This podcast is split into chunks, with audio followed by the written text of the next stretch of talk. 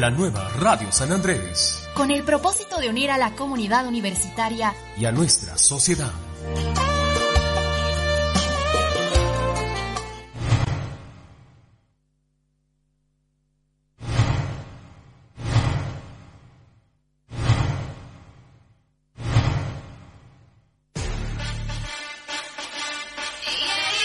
porque tu participación y opinión es muy importante. Colectivos sociales y temas que a ti te interesan, solo en tu programa. Votar es algo cool.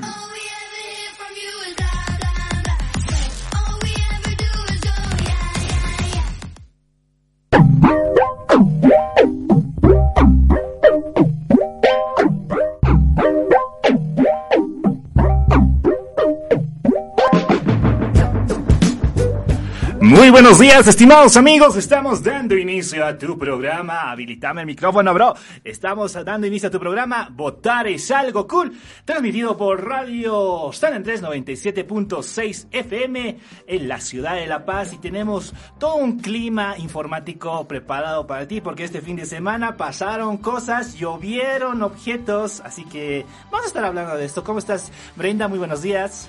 Juanpa, ¿cómo estás? Buenos días, saludar a toda la audiencia que ya nos está sintonizando a través de la 97.6, así también a toda la gente que se está contactando con nosotros mediante redes sociales que nos encuentran mediante Facebook, Instagram, Twitter, TikTok, YouTube. Nos encuentran por distintas plataformas digitales, así que también ya nos pueden estar siguiendo y como lo mencionas Juanpa, semana interesante para el ámbito político. Hemos estado conociendo nuevas figuras que están naciendo y saliendo para lo que son las elecciones subnacionales, tanto para gobernadores, para concejales, así también para los que quieren ser alcaldes en los próximos comicios ya se están proclamando, ¿no? Ya hay proclamaciones importantes en la ciudad del Alto y, y, en Santa Cruz por parte del movimiento al socialismo. Todavía la oposición se sigue organizando respecto a esta situación.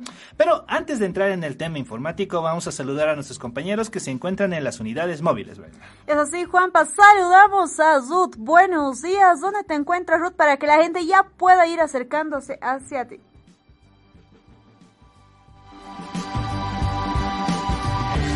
Eduardo, que estás tú quizá por ahí para confirmarnos con quién te encuentras, quizá por qué lugar de la urbe paseña estás o si te, o fuiste por la ciudad del Alto. ¿Cómo estás Brenda? Juan Pablo, Ruth, buenos días. Sí, efectivamente ya estamos listos para un programa más de Votar es algo cool por Radio Universitaria San Andrés. Hoy estamos transmitiendo en vivo desde la terminal de buses, un punto que se ha vuelto muy concurrido por estos días. No te olvides que la mayoría empiece a bajar a viajar por fin de año para pasar el, en los diferentes departamentos que tenemos acá en, en Bolivia, Brenda.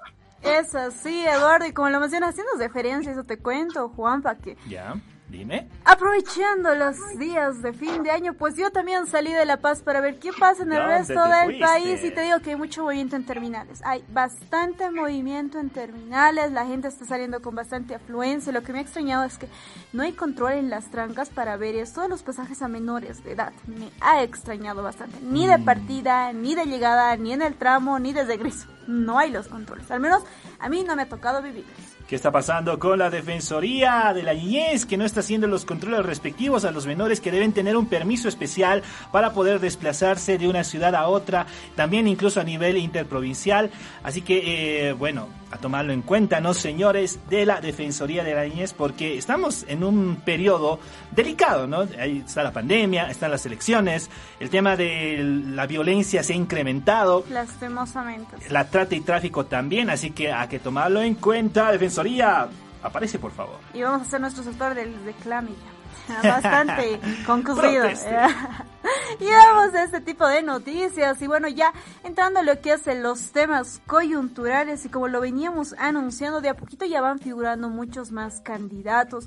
Yo creo que esto está causando bastante confusión, ¿no? Porque salen en los medios de comunicación, salen en las redes sociales distintos nombres de distintas agrupaciones e incluso de la misma agrupación política. Y lo que llama la atención es de que aún no se oficializan estos datos, al menos por el movimiento socialismo, porque durante este fin de semana, por ejemplo, se hacía conocer el nombre de Adriana Salvatierra como candidata a la, perdón, a la alcaldía de Santa Cruz.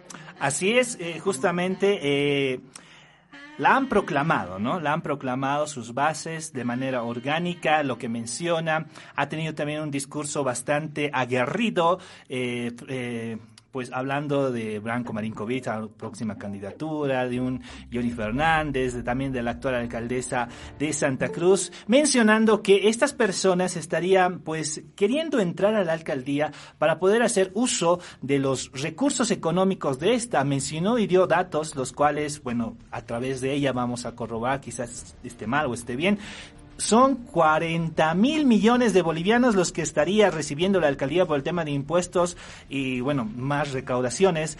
Y esto sería uno de los motivos por el cual esta alcaldía sería tan, tan preciada por estos candidatos, ¿no?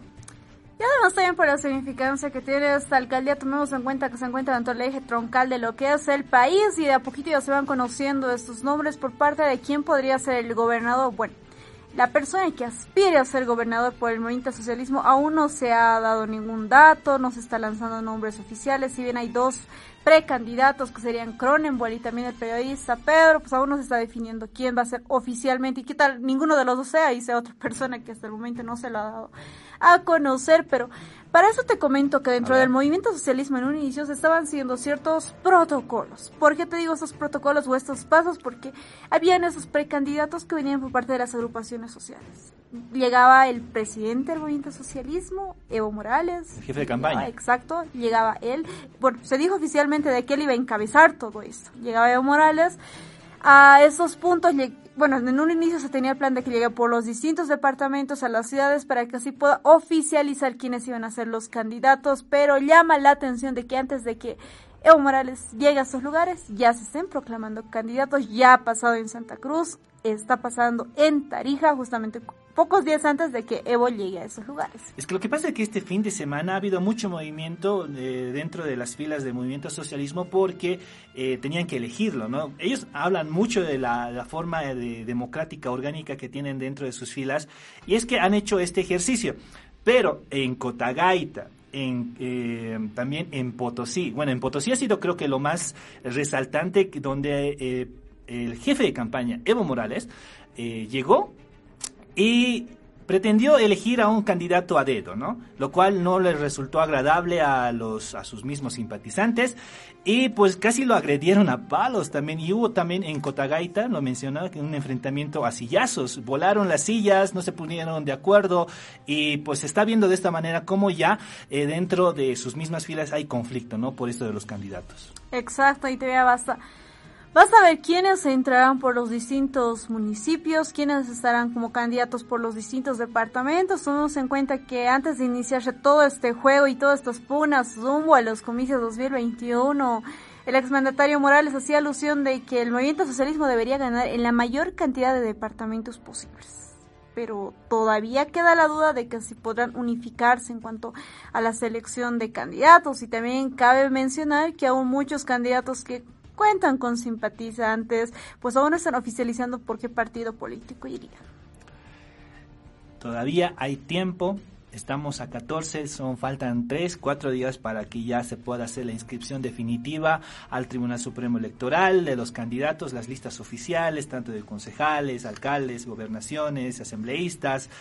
Y eh, estos días van a estar tensos, Brenda, van a estar tensos. Se va a vivir un ambiente en el cual quizá llueva más sillas, quizá haya más cosas, quizá pasen cierto tipo de dificultades. También, eh, bueno, cambiando un poco de tema respecto a las candidaturas, habló, ¿no? Esta figura política en una entrevista que tuvo en página 7 hablo de Carlos Mesa, donde está presto a colaborar con el movimiento socialismo siempre y cuando eh, retorne el tema de los dos tercios, lo anulen, lo que hicieron, y eh, puedan abrirse al debate, ¿no? Al debate y poder consensuar diferentes tipos de leyes. Esto de la reforma judicial también lo ven positivamente. Eh, así que, bueno, habló de esta manera, ¿no? Y habló también respecto a las elecciones generales que pasó y fue un mal cálculo lo que mencionó respecto a lo que pasó eh, con los resultados a su postulación, ¿no? ¿Qué te parece? Y a poquito se va mencionando diversos temas, esto tomando en cuenta que también el presidente Arces no se encuentra en territorio boliviano por temas de salud. Pero como lo dijimos, tuvimos un fin de semana bastante intenso en lo que corresponde al ámbito político y de eso también nos puede comentar algo Zud, que también ya se encuentra en contacto con nosotros desde las calles. Zud, ¿qué te ha parecido este fin de semana tan intenso que hemos vivido? Muy buenos días, Brenda, Juan Pablo y todo el equipo de Votar es algo cool. Estoy en esta oportunidad desde La Ceja, en Villa Dolores. Nos vamos a ir a buscar a gente, a jóvenes que puedan opinar. Y bueno, pues, ¿qué les digo? El clima político está caliente y cada vez que se acercan más las elecciones subnacionales, se pone más caliente el tema. Y como decía alguna vez uno de los invitados que tuvimos en el programa, muchas veces hay muchos candidatos, tantos candidatos que en realidad no sabemos eh, si tenemos más ciudadanos que candidatos. Entonces, hay un gran dilema. Está bien que en democracia podamos, eh, tengamos que tener más de dos o tres candidatos, pero esto siempre va a traer consecuencias de dispersión de voto y todo esto. Y no sé si se dan cuenta, chicos, pero está pasando más o menos el mismo panorama que estuvo pasando en las elecciones generales, ¿no? Como que muchos candidatos al inicio de estos van a intentar hacer alianzas y veremos qué pasa al final. Por lo pronto, como ciudadanos, solo nos queda, bueno, pues eh, ver las mejores, las mejores opciones. De, de repente decían por ahí, ¿para qué tanto candidato? ¿Para qué se están postulando? Si ni siquiera están diciendo qué van a proponer. Por ese lado, tal vez deberíamos un poquito más enfocarnos. Y bueno, así está el tema político. Avanzamos y yo estoy muy contenta de poder participar con ustedes también comentarles a todos nuestros amigos que nos están escuchando, ya cambiando el tema, que estamos en la plataforma del Play Store, pueden buscarnos como Radio Universitaria San Andrés y pueden escucharnos desde cualquier punto del planeta Tierra, así que no hay excusa para no sintonizar, votar algo cool. Muchas gracias Ruth por ese informe y por ese análisis también, eh, realmente acertado. Eh, es cierto, ¿no? Es cierto, a veces eh, como cuando tú vas a una feria, a comprar algo, ves que hay más vendedores que los mismos compradores, ¿no? Y así se está viendo esta situación de los candidatos. Y pues eh, hay, que esperar, hay que esperar. Todavía los tres días calientes, están como que estáis viendo el agua, se está moviendo todo esto y hay que esperar qué sucede, ¿no? Por otra parte, también el fin de semana Eva Copa ha sido proclamada como candidata a la alcaldía de la ciudad del Alto en una concentración que se realizó en el distrito 8 de la zona de Sencata. Organizaciones simpatizantes a Eva Copa la proclamaron oficialmente. Ya se ha hecho oficial, ¿no? Ese dato ya lo veníamos anunciando en programas anteriores, al menos el Movimiento Socialismo ya tiene candidata por la ciudad del Alto, por la ciudad de La Paz aún queda la duda, todavía hay bastantes nombres que están figurando. Claro que Juventudes está lanzando un nombre, quizás otros sectores sociales iguales están lanzando, por ejemplo el nombre de Zamora, el apellido, perdón, de Zamora estaba sonando bastante. Después también se estaba viendo a, ex gerente de mi teleférico, entonces todavía no se está lanzando nombres oficiales, también no hay alguien que pueda ir todavía para la gobernación paseña, que creo que es una de las gobernaciones más soñadas por los candidatos. Yo estoy segura que candidatos no van a faltar para ese tipo de puestos. Así es, estimados amigos, este ha sido el pincelazo un tanto del ámbito político. Ahora quiero hablarte de respecto a la salud. ¿Qué está pasando con las vacunas? ¿Qué está pasando con el movimiento? ¿Bolivia va a tener vacunas? Pues bueno, te informo. Primero, Rusia está dispuesta a enviar dos tipos de, soluciones. Uno es eh, la vacuna, el Sputnik, y el otro es el, ¿qué se llama? Aquí está, eh, la vacuna y el Afibar, ¿no? No, Avifavir, que justamente es un, Avifavir justamente es un fármaco que ayuda a poder inmunizar, a, subir las defensas eh, del cuerpo. Y Rusia está dispuesta a hacerlo, solo falta que eh, el embajador justamente dijo que se envíe el informe para que puedan hacer las solicitudes y que ya se pueda hacer el requerimiento de exportación desde Rusia y la importación hacia Bolivia estaría, llegando ya los primeros días de enero. Por otra parte, también el jefe de la Organización ah, de las Naciones Unidas pide al mundo declarar que a los países declaren el estado de emergencia ambiental por todo lo que ha sido respecto a los incendios, la misma, el mismo tema de la pandemia, porque esto ha incrementado el consumo de las personas y ha hecho que la contaminación también se eleve y pues se use la energía, el efecto carbono, el efecto eh, invernadero con el uso de los gases de carbono. Así que esto ha pedido justamente... Eh, secretario general de la ONU, Antonio Guterres. ¿Qué te parece? Y bueno, se puede decir que son grandes avances para lo que compete eso de buscar una solución a todo lo que ha significado la pandemia del coronavirus, pero aún las medidas deben estar vigentes. Yo te comento que durante el transcurso de esos días está bien que muchas personas están olvidando, pese a que los índices de reporte, al menos en Bolivia, de contagio están superando los 100 casos. Durante el, fueron 300. Exacto, durante el fin de semana sí hubo una rebaja, se observaron menos casos especialmente en Santa Cruz, pero recordemos que es fin de semana, entonces no hay que bajar todavía la guardia porque muchas personas están, creo que confiando en ese tipo de reportes al decir, no va a haber algunos, yendo un poquito más allá, va a haber una cura, entre comillas, que va a llegar en enero, así que no hay que preocuparse por nada y demás, no. Esto parte por la conciencia de cada persona, parte por la responsabilidad de cada uno para consigo misma y también para su familia. Estamos hablando también de temas mundiales, no solo el primer, la primer, el primer país beneficiado por esto va a ser Bolivia, estamos hablando de eso, de una pandemia a nivel, a nivel global. Mundial, exacto. Entonces, toca ver cuántos, eh, cuántas unidades se serán destinadas primero para Latinoamérica. Déjame decirte que eh, Alemania ha vuelto a la cuarentena dura. Angela Merkel lo ha anunciado. La pandemia está fuera de control en Alemania. Los incrementos en el, número de fallecidos ha subido pues alarmantemente. Y esto eh, se viene en las fiestas de Navidad, de Año Nuevo y todo aquello que iba a incrementar aún más. Así que Cuarentena dura nuevamente, eh, restricciones rígidas, solamente se puede caminar hasta las 10 de la noche y se han cerrado comercios y se han cerrado eh, pues eh, lugares, plazas públicas donde no es necesario la convivencia hasta el 10 de enero. Así lo vemos en, a nivel mundial y hay que tomarlo en cuenta porque estos mismos, estos mismos datos fueron en Italia, en China, los que comenzaron a, subir las cifras, ¿no?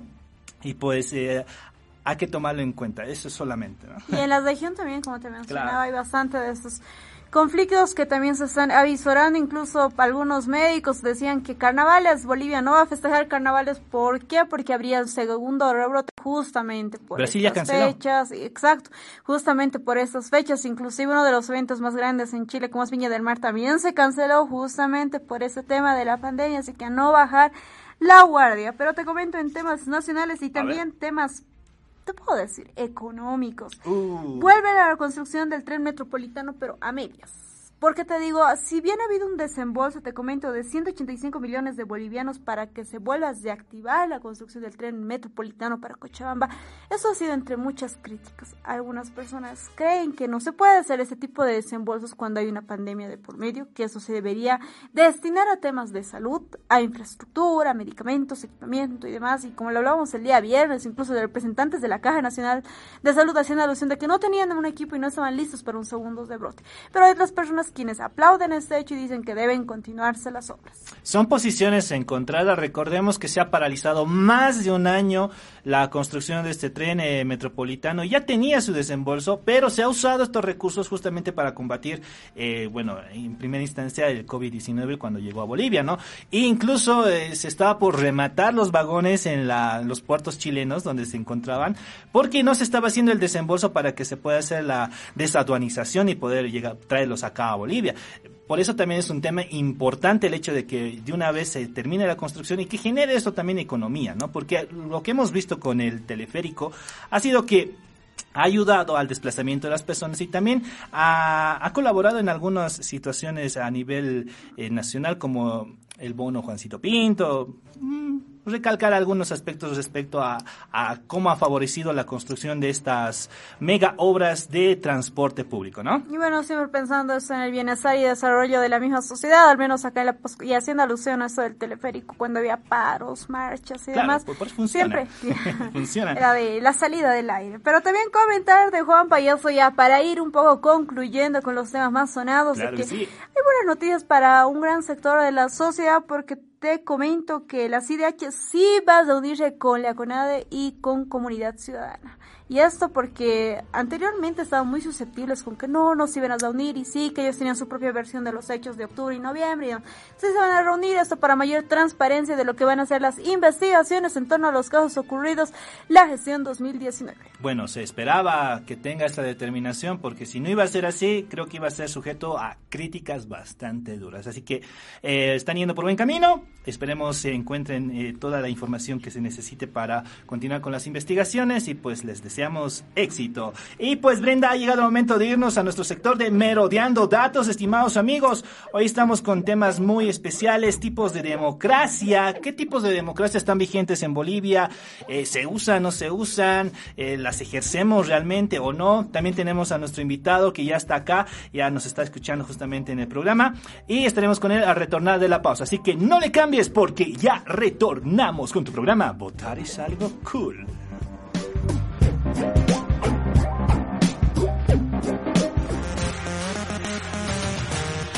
Merodeando datos.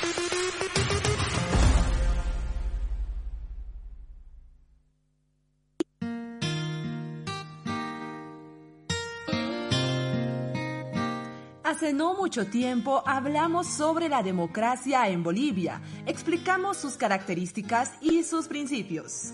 Pero hoy te contaremos sobre los tipos de democracia reconocidos en la Constitución Política del Estado, así que te invitamos a descubrirlas junto a nosotros. Según la Constitución Política del Estado, la democracia es un sistema de gobierno en el cual la soberanía y el poder de adoptar las decisiones de un Estado se atribuyen al pueblo. La democracia es el sistema de gobierno más común en la actualidad y es el que ha adoptado Bolivia desde su nacimiento. El Estado plurinacional de Bolivia además reconoce la existencia de la democracia plural, con tres tipos de democracia.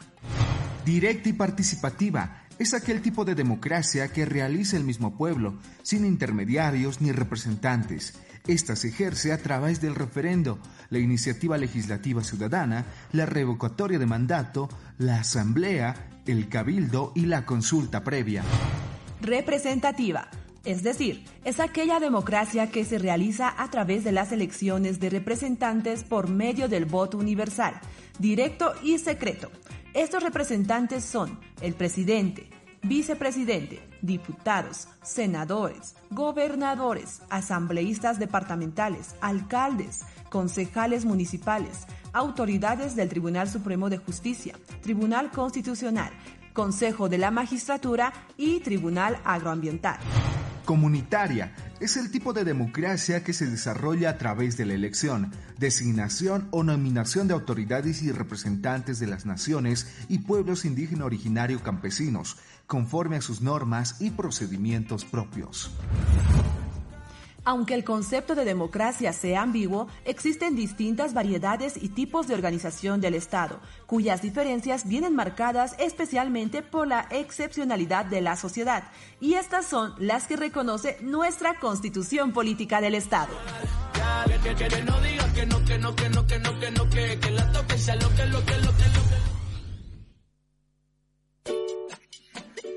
Ya volvemos con es algo cool.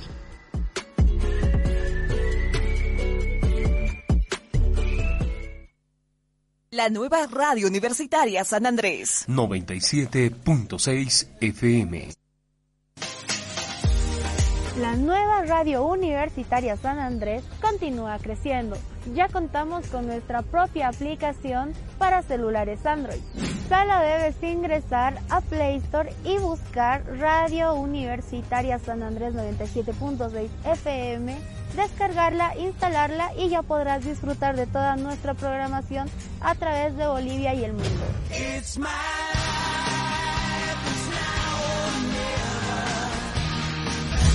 No te olvides de nuestras redes sociales. Nos encuentras como Radio San Andrés en Facebook, Instagram, Twitter y YouTube. Y muy pronto ya contaremos con nuestra propia página web. Este es un mensaje de la nueva radio universitaria San Andrés 97.6 FM, integrando a la comunidad.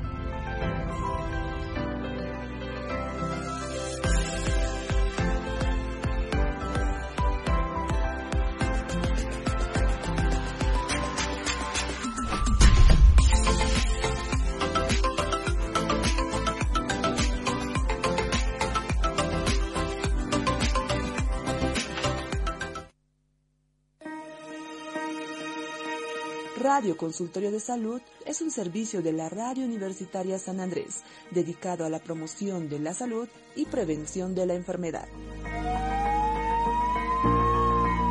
Escúchenos todos los martes de 15.00 a 17.00 horas.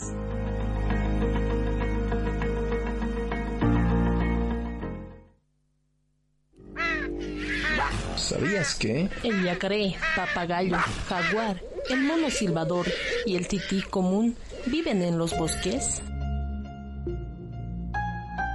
Con la tala indiscriminada de los árboles, estas y otras cientos de especies están en peligro de extinción. Maderas preciosas como la mara, el pino, cedro y otras están siendo deforestadas. No permitamos que nuestro país se quede sin pulmones. Apoyemos la protección de nuestras selvas tropicales. Este es un mensaje de la nueva radio universitaria San Andrés, integrando a la comunidad. 97.6 FM.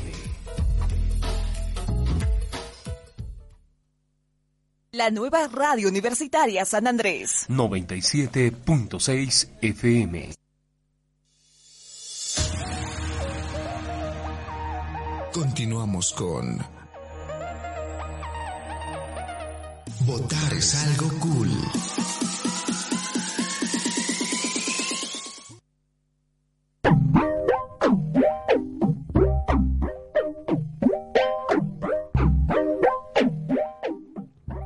Y bueno, retornamos, estimados amigos, de tu programa Votar es algo cool, porque votar obviamente es cool, tienes que saber elegir con a quién, a quién quieres que sea tu representante y pues pueda tomar decisiones eh, para el bien de la comunidad, ¿no? Y ahora en, estas eh, sub, eh, subnacionales, pues es aún más...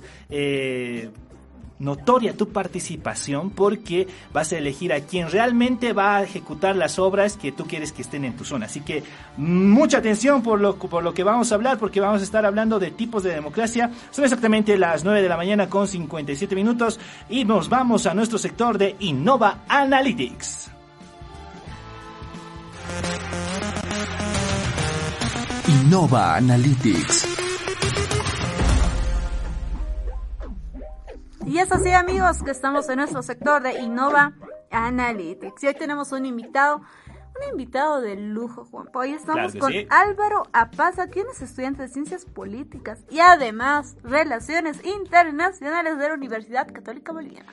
¿Qué te parece, no? Eh, es importante tener la opinión de los jóvenes y más importante tener la opinión de los jóvenes que están en formación y preguntarles cómo están observando toda esta realidad, ¿no? Que eh, no es normal por tema de la pandemia, eh, la crisis, la crisis social, la crisis económica, bueno, vivimos en crisis. Polarización que se vive en Bolivia. Vivimos en crisis, claro que sí. A ver, eh, buenos días Álvaro, ¿cómo estás? Bienvenido al programa. Eh, ¿Cómo te sientes?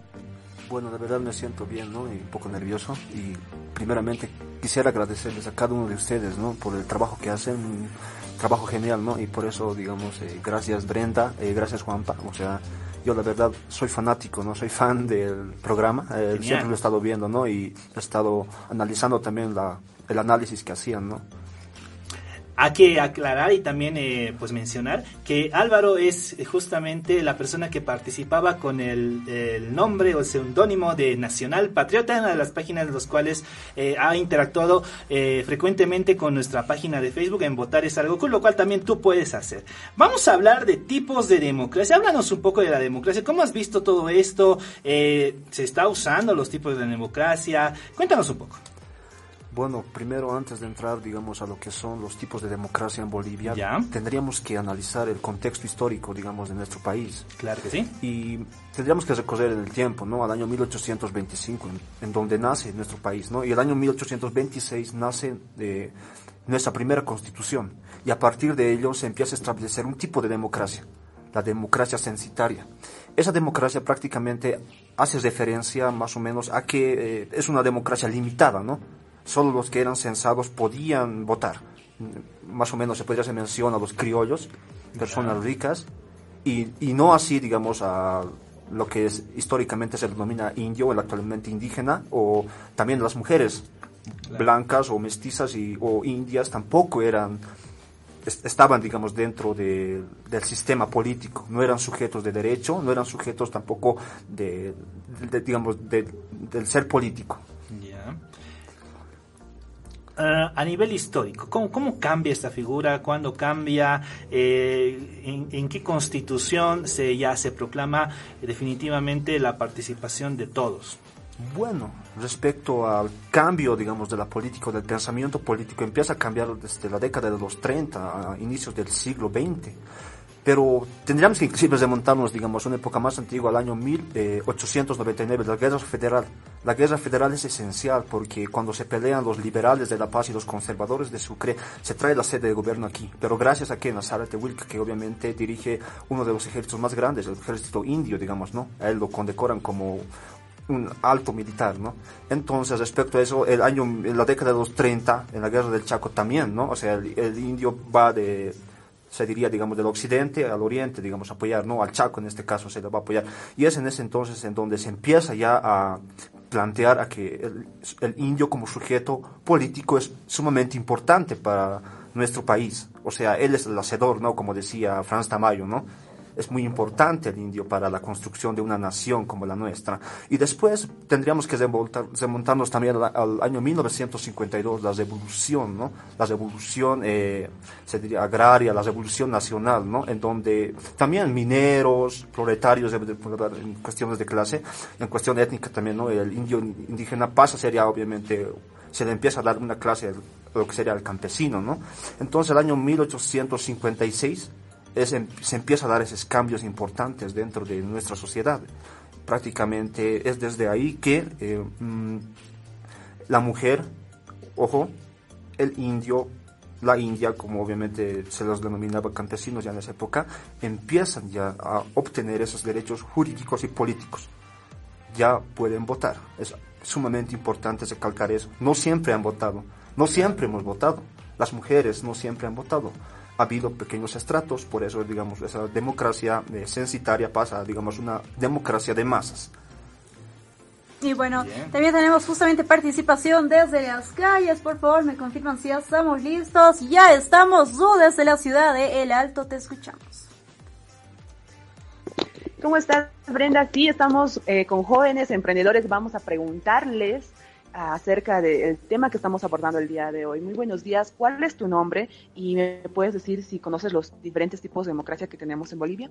Hola, muy buen día. Eh, bueno, mi nombre es César Meneses. Eh, bueno, yo tenía entendido que la democracia era eh, entrar en de acuerdo en una opinión y unificar esa opinión, ¿no? Que la mayoría gana, pero no sabía que había diferentes tipos de democracia. Entonces, eso. Gracias por tu participación, César. Y bueno, nosotros volvemos a estudio, estaremos con más participación más adelante. A lo largo de, todo este ciclo del programa hemos hecho esta pregunta, ¿no? ¿Y ¿Qué es la democracia? ¿Qué tipos de democracia conoces? Eh, ¿Tú cómo ejerces la democracia? Y ahora justamente volvemos a escuchar lo mismo. ¿Cómo, cómo tú has visto esto de la respuesta de los jóvenes respecto al conocimiento de, la democracia en sí? Claro, respecto a la percepción de la democracia, digamos, ¿no? En este programa, en la entrevista que le han hecho al joven en, la en este momento, y también en otros programas, simplemente los reducen al voto, ¿no? Y prácticamente puede ser que es la esencia pero, ojo, eh, la democracia más o menos hay que entenderlo, digamos, como algo, digamos, muy fuerte que el pueblo ha obtenido para poder, digamos, eh, hacer cambios ¿no? sociales, ¿no? Y siempre y cuando se respete a las minorías. O sea, obviamente la democracia es, digamos, la democracia de la mayoría, contra, digamos, la democracia de la minoría. La mayoría, en este caso, empieza a hegemonizar, digamos, ¿no? a ciertos, digamos, eh, facultades en nuestra sociedad. Mientras tanto, la minoría empieza a ser respetada, o sea, parte siempre del respeto, ¿no? Entre entre ambas entre ambos polos, ¿no? Y también habríamos que mencionar que en Bolivia el artículo 11 se hace referencia en nuestra Constitución Política del Estado que tenemos tres tipos de democracia, ¿no? La democracia directa, la democracia eh, representativa y la democracia comunitaria, ¿no? Y más que todo, en este contexto y lo que siempre vemos y lo que es más normal es la, eh, es la democracia representativa, ¿no? El, segundo tipo de democracia que está en la Constitución, que obviamente es, se podría decir que es una inspiración liberal. porque es donde uno directamente va a escoger a sus representantes, ¿no? Al ejecutivo, al legislativo y sus otros niveles, ¿no? Gobernación, alcaldías. Y bueno, en ese sentido, hablando eso de la democracia comunitaria, quería hacerte la siguiente consulta. Algunas veces hemos tenido participaciones desde las calles donde nos decían, eso la democracia comunitaria es una miscelánea entre la democracia participativa y la democracia directa, porque muchas veces implica lo mismo, ¿no? Decir, ¿cuánta verdad hay en eso que nos están diciendo? Bueno, en, ese sentido hay que mencionar a que no están tan lejos, digamos, de decir la verdad, ¿no? Por ejemplo, claro, si las tres democracias se respetan en Bolivia, son respetables, ¿no? O sea, tienen su marco jurídico y, digamos, están en, se podría decir, en, en nuestra constitución. Claro, son reconocidas. exacto, son reconocidas, pero eh, la democracia comunitaria, a ver, primero hay que contextualizar qué es la democracia comunitaria, ¿no? Es la democracia que prácticamente está inspirado en los eh, usos y costumbres de, de las de las comunidades indígenas o de, de, las 36 nacionalidades indígenas que tenemos. Cada uno tiene su forma de votar, tiene su forma de hacer política, inclusive hacer justicia, ¿no? Entonces, por ejemplo, eh, la rotación de los ayllus que se ve, digamos, mucho en las comunidades, ¿no? Es obviamente, sigue hasta ahora, sigue desde la, desde, desde la, antes de la colonia, la república y en nuestra actualidad sigue, ¿no? Y eh, vamos a ir al punto, ¿no? Que es muy interesante también recalcarlo. O sea, ese tipo de democracia no es obligatoria. Es la diferencia. O sea, nuestra por ejemplo, los, dos tipos de democracia que hemos mencionado o son esenciales porque obviamente son hegemónicos en la ciudad y en el campo. Mientras tanto, el otro es en el, simplemente son las comunidades. Y eso es que, ojo, todavía si es que quieren, digamos, ejercerlo, digamos, hay varias comunidades que se están saliendo de ese marco eh, sociológico que obviamente ya no lo aplican. Pero hay algunos que sí, y si quieren hacerlo, lo hacen bien y, está, y es respetable, y si no, no. Pero no se puede imponer a partir de eso. Wow, interesante. Y tenemos participación, Juan. Justamente tenemos participación desde la terminal con Eduardo. Definitivamente, ¿cómo, es, ¿cómo están? Muy buenos días. Estamos en vivo para Radio Universitaria San Andrés con una pregunta súper sencilla. ¿Cuál es tu nombre primeramente? Eh, Magda. ¿Y el tuyo? Margarita. La pregunta es si ustedes saben que nuestra constitución política hace, eh, reconoce más democracias. ¿Saben cuáles son y sabían ese dato? No, no, no, no podría decirle. ¿Y tú? Tampoco. Perfecto, muchísimas gracias. Vamos a seguir buscando la percepción de los jóvenes acá desde la terminal de buses. Compañeros, volvemos a estudios. ¿Cómo se pone en práctica la democracia directa? ¿En qué consiste? Bueno, hemos hecho mención a dos tipos de democracia, ¿no? Eran los dos últimos, la comunitaria y la democracia representativa. representativa. Exacto. Ahora, la democracia directa yo pienso que la democracia directa, obviamente, dentro de la ciencia política llega a ser la democracia esencial, o sea, es, el, es el, digamos, se puede decir que es la base de la democracia. ¿Por qué? Porque a partir de ese tipo de democracia se puede eh, hegemonizar uno, se puede hacer cambios directos por parte de la sociedad. Un ejemplo, el referendo o el, referéndum. A partir de ello se, se, puede uno, se puede, digamos, eh, establecer marcos jurídicos, leyes, pero de una manera directa. O sea, el pueblo o la sociedad o la sociedad heterogénea boliviana empieza a decir que se va a aprobar eso sí o no. O también dentro de eso también existe lo que sería dentro de la democracia directa también existe, por ejemplo, el revocatorio, que también es muy importante hacer énfasis a ello, ¿no? Por ejemplo, eh, el, dos, el 2000 Ocho hemos tenido un revocatorio, eh, era, digamos, eh, era en los tres niveles todavía, ¿no? Eh, estaba, por ejemplo, Evo, Morales llama revocatorio, obviamente para todos, ¿no? Y es donde se empieza a cuestionar, la sociedad empieza a cuestionar respecto a que si van a seguir con su mandato o no. O sea, se les puede quitar el mandato ahí. Es muy interesante, de manera, por ejemplo, obviamente hay ya cuestiones ya más políticas y sociológicas que se puede interpretar, lo, han hecho bien o mal, al pueblo no le gusta, entonces se puede llamar eso. Pero también eso tiene un prerequisito y es muy interesante también hacer énfasis a ello. Por ejemplo, para, para revocar el Ejecutivo y el Legislativo se necesita por lo menos un, 20, un 25% de firmas y huellas dactilares de, de todo el país. 25% del 100% del universo que es Bolivia. Y para las gobernaciones también. Para poder ir a las consultas. Exacto. Ah, ok. Y para ir, y también, ¿no? Y para las gobernaciones de la misma forma, un 25%. Y hay una diferencia, pero para las alcaldías es distinto, ya es un 30%, ¿no? O sea, ya es más.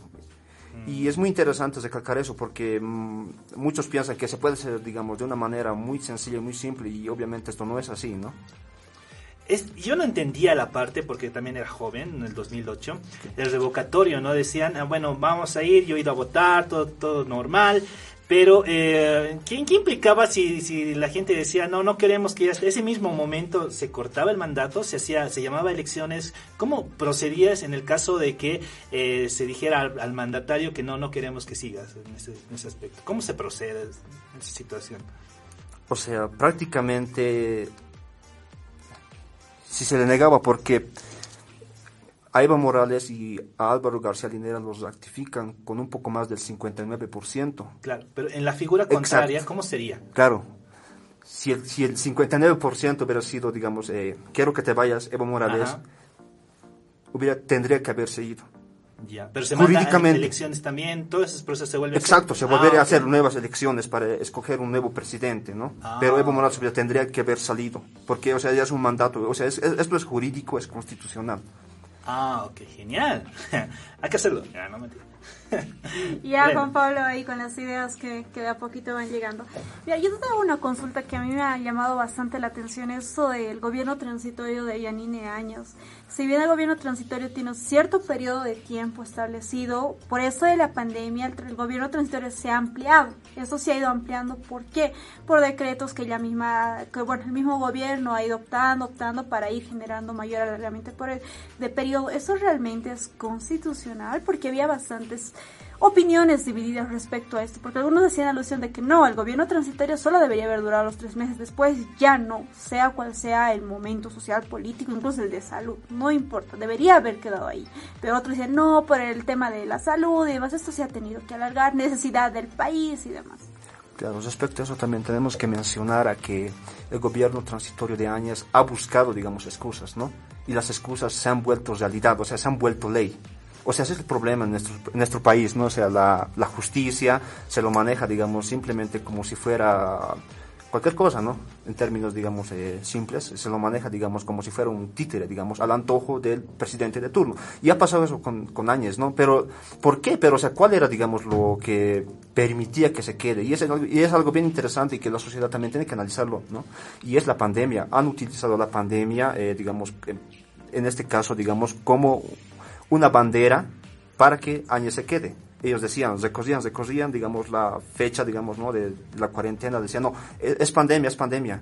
O sea, la gente mismo, digamos, ha tenido que, digamos, aceptar, ¿no? Pese que, digamos, en la conciencia de la sociedad estaba mal. Pero obviamente, esto está mal, digamos, dentro, en- dentro del contexto de la moral, pero dentro de, de la cuestión jurídica y política, quien sea en nuestro estado maneja la política y la justicia a su antojo, digamos. Yo pienso que ese es uno de los problemas que tenemos en nuestra sociedad, ¿no?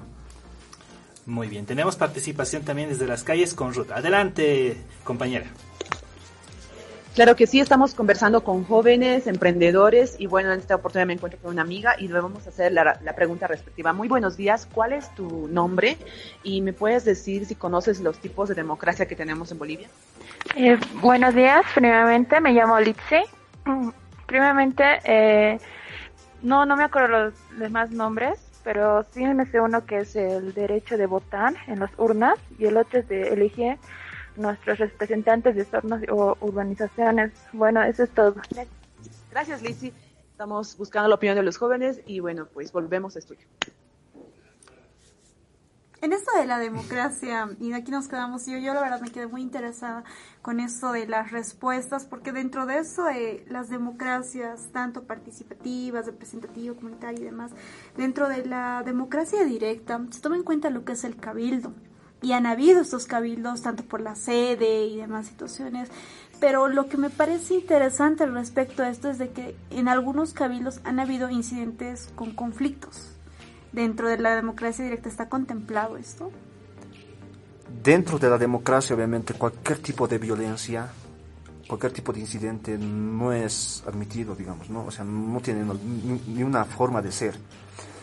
Pero las concentraciones, digamos, ¿no? que se han dado, por ejemplo, en Santa Cruz el año pasado, digamos, en el Cristo, eh, en este caso, digamos, liderados por el cívico, entonces el cívico Luis Fernando Camacho, obviamente tiene su legitimidad. Lo mismo en La Paz, ¿no? El movimiento de las pititas, la revolución de las pititas, tiene su lógica ahí, ¿no? Y obviamente el punto es este. Lo malo en nuestro país es cuando hay ese tipo de cabildos que obviamente es legítimo y es para pedir algo. En este caso se le pedía a las denuncias del presidente Evo Morales, ¿no? De entonces, ¿no? Y hay que entender esto, ¿no? O sea, la política más ideología es, es muy nocivo es, es, como una bomba de tiempo, es lo que ha pasado ahí. O sea, le han puesto una ideología muy fuerte y obviamente lo vamos a hablar más después. O sea, era una ideología, muchos lo decían, digamos, eh, era fascista, digamos, ¿no?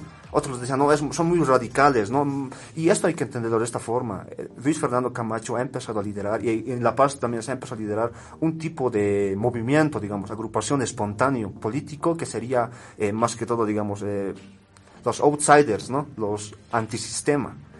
Entonces, eh, los partidos outsiders, digamos, obviamente, ah, por ejemplo, Chi también era un poco radical, es un outsider, Camacho también es un outsider, ¿no? Entonces, los partidos antisistema empiezan a manejar a, las, a, sus, a sus masas mediante sus líderes, pero mediante ideologías. Por ejemplo, Camacho con el cristianismo evangélico protestante y no, con el catolicismo y Chi con el con el cristianismo, ¿no? Entonces, entonces se mete ideología. Y yo pienso que cuando metes ideología, metes sentimiento. Y el sentimiento obviamente puede ser contrario y obviamente se convierte al final en odio, ¿no? Digamos, y obviamente eso es malo para nuestra democracia.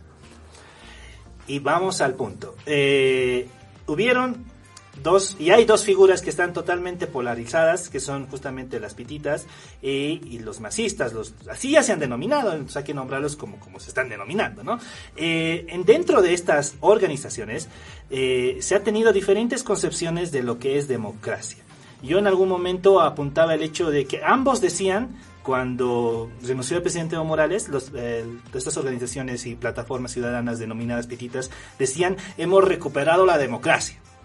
Después, cuando ganó el, actual presidente Luis Arce Catacora, los movimientos sociales y todo lo que es el ala del movimiento socialismo decían lo mismo. Entonces, esto a mí me genera confusión. ¿Realmente se perdió la democracia o qué tipo de democracia o cómo, cómo, qué, concepción tienen estas organizaciones respecto a esa democracia que están usando? Bueno, Bolivia es en sí, digamos, si bien no es un país, digamos, futbolista, es un país político, ¿no? Pero un país político, pero en, digamos, en términos nocivos. Y es importante recalcar esto. Por ejemplo, eh, lo que está sucediendo y lo que ha sucedido, prácticamente se podría decir que son todos ya, todo lo que se mueve, las masas que se mueven son ya con fines económicos. Ya es simplemente un prebendalismo. Por, ahí, por eso hay divisiones, por ejemplo, entre evistas y los que apoyan a Arce hay una división inclusive entre, inclusive a los que le apoyan al presidente, lo denominan los pititas del MAS. O sea, yo pienso que obviamente estamos quedando en una polarización muy fuerte, una desfragmentación total.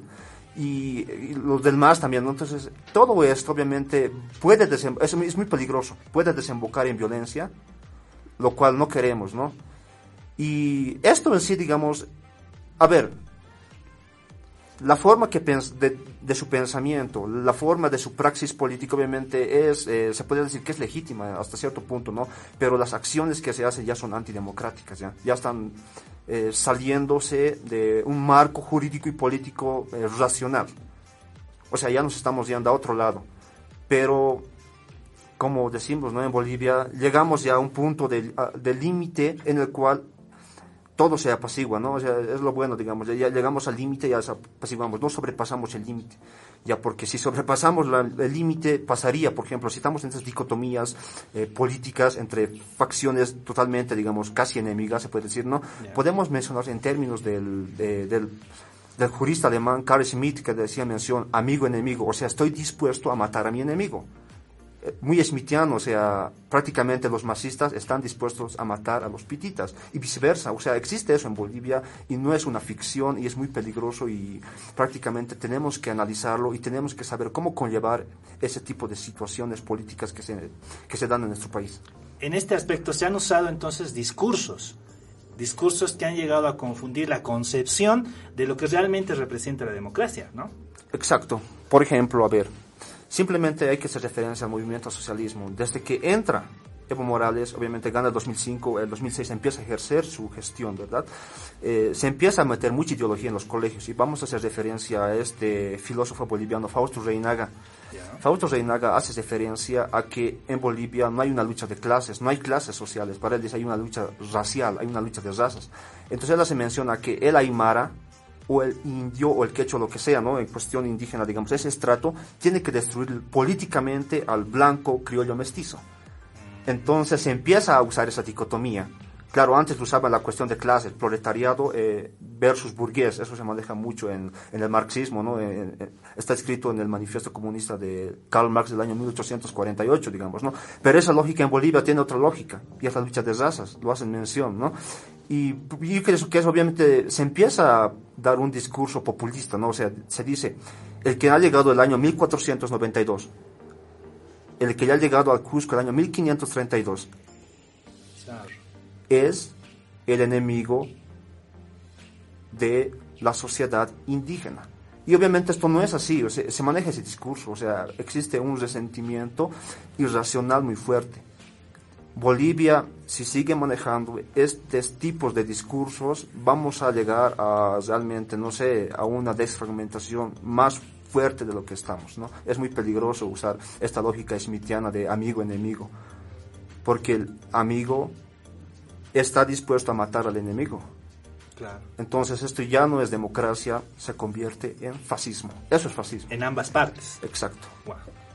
Y a mí han salido dos preguntas de, referente a esto y justamente una tiene que ver con eso del peligro que hay entre denominarle, que hay dos polos totalmente opuestos, que uno quizá para una sea bueno, para otro malo, pero hay dos cosas totalmente opuestas, a lo que hacemos alusión con eso del amigo y del enemigo, que algunas personas sí manejan dentro del país, lo sabemos bien y lo han dicho abiertamente también, de que esta crisis viene de tales años, que es una cuestión de raza y demás. De hecho, vemos, por ejemplo, a uno que quiere ser candidato a la gobernación paseña. De llegarse a dar esto, ¿cuáles serían las principales consecuencias y también cuáles serían los beneficios de haberse, de haber estos? Y segundo, eso de la ideología y la política. ¿Hay política sin ideología? ¿Se puede hacer política sin ideología? Muy interesante. Vamos a empezar con lo primero.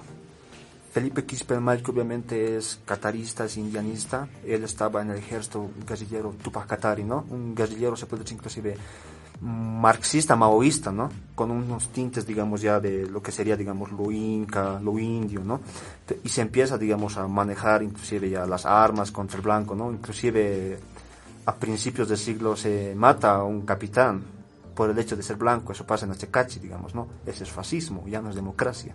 Y es muy peligroso. O sea, Felipe Quispe sí, digamos, yo diría, o sea, según mi percepción individual y subjetiva, es muy peligroso para la democracia.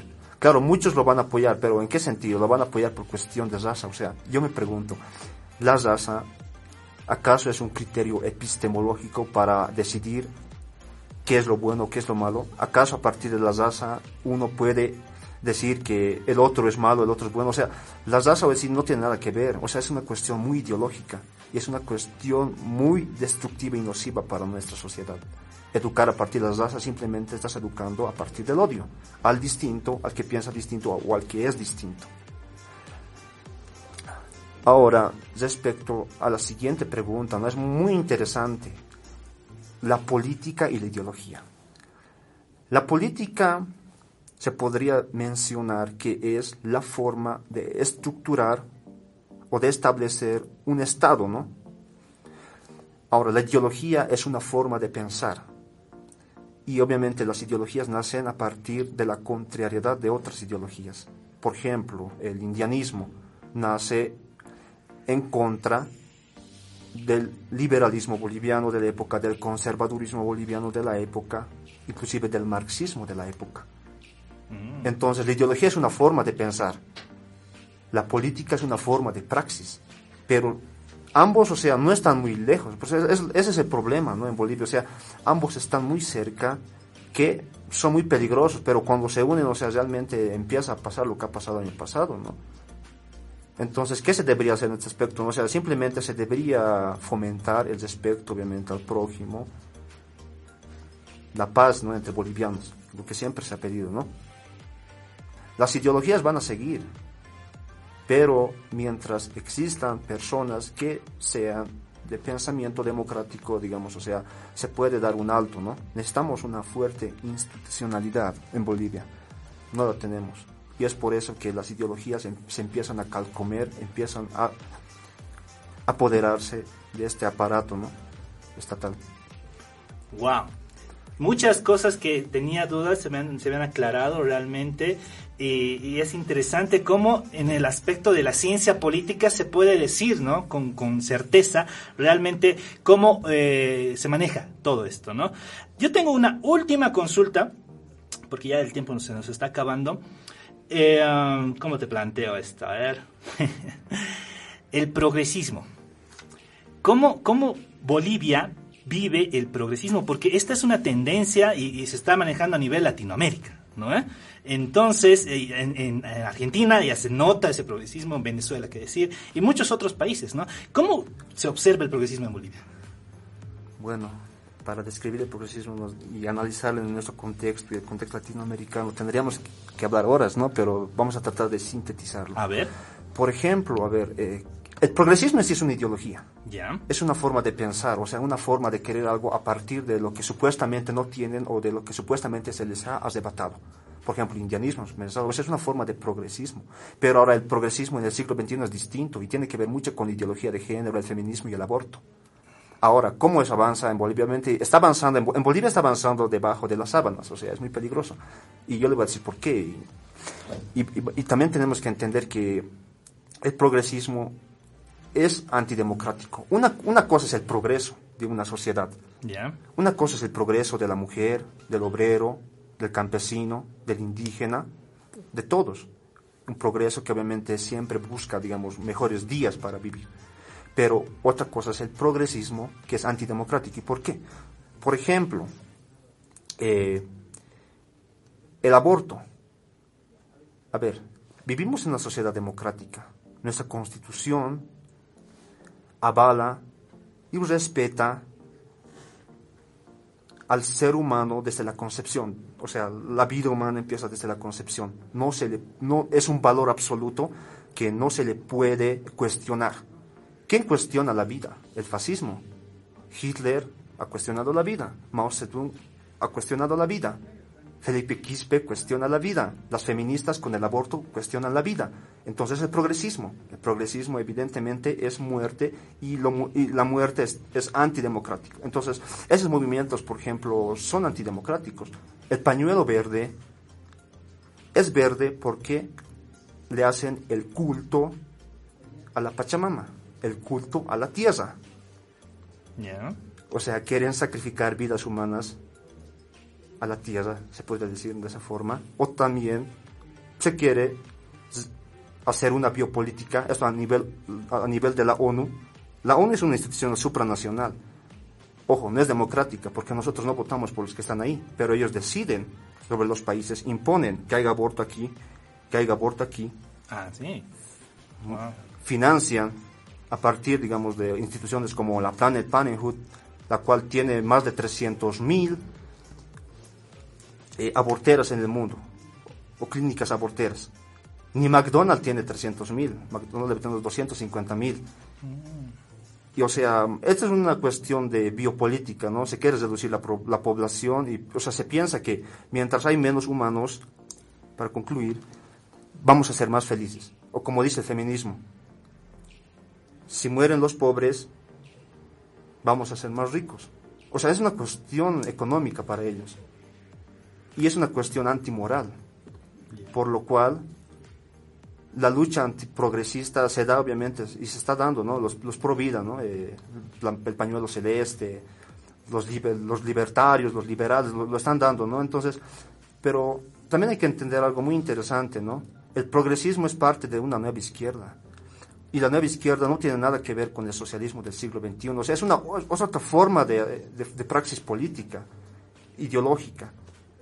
Entonces, todo esto eh, en Bolivia se está llevando, digamos, a cabo, ¿no? Ya tenemos, por ejemplo, a CIES, Salud Sexual, que está promoviendo esto, a colectivos como la de Mujeres Creando, de, de María Galindo, ¿no? Y varios más. Y obviamente esto hay que debatirlo y hay que estar expectantes, ¿no? En Argentina ya se, la Cámara de Diputados ya, se, ha aprobado el aborto, o sea, la muerte, ¿no? Ya lo ha aceptado. Ahora simplemente falta que se lo haga, digamos, en la Cámara Alta, en lo, de los senadores. Pero ahí va la lucha, ¿no? Y como mencionas, ¿no? Hay que estar expectantes respecto a esto. son posiciones encontradas, sentimientos encontrados. Entonces, amigos, si tú quieres participar, puedes hacerlo ya mediante redes sociales. Pues ya culminamos nuestro programa de la fecha, pero como te decimos, la participación está habilitada a las 24 horas de la semana de todo el mes. Así que si tú quieres opinar respecto a lo que hoy estuvimos conversando con Álvaro Paz, quien es estudiante de Ciencias Políticas y Relaciones Internacionales de la Universidad Católica Boliviana, puedes hacerlo y dejar tus comentarios en nuestras distintas redes sociales. Y recuerda que nuestro encuentro será ya el día miércoles con mucha más información que a ti te interesa. Así es, estimada Brenda, nos despedimos y al reencuentro, como lo dijo el miércoles, nos vemos. Eh, tendremos más sorpresas, nos estarán acompañando pues una expositora del TED UNSA que es justamente una organización que hace exposiciones de temas bastante interesantes y estaremos hablando del tema democrático. Así que eh, para ti que estás siguiendo esta página y esta transmisión, pues espéranos el miércoles a las nueve y media de la mañana. Nos vemos. Chao, chao.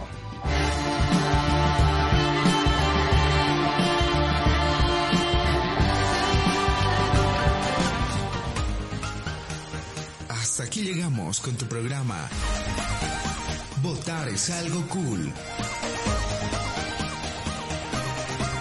Agradecemos tu sintonía. Hasta la próxima.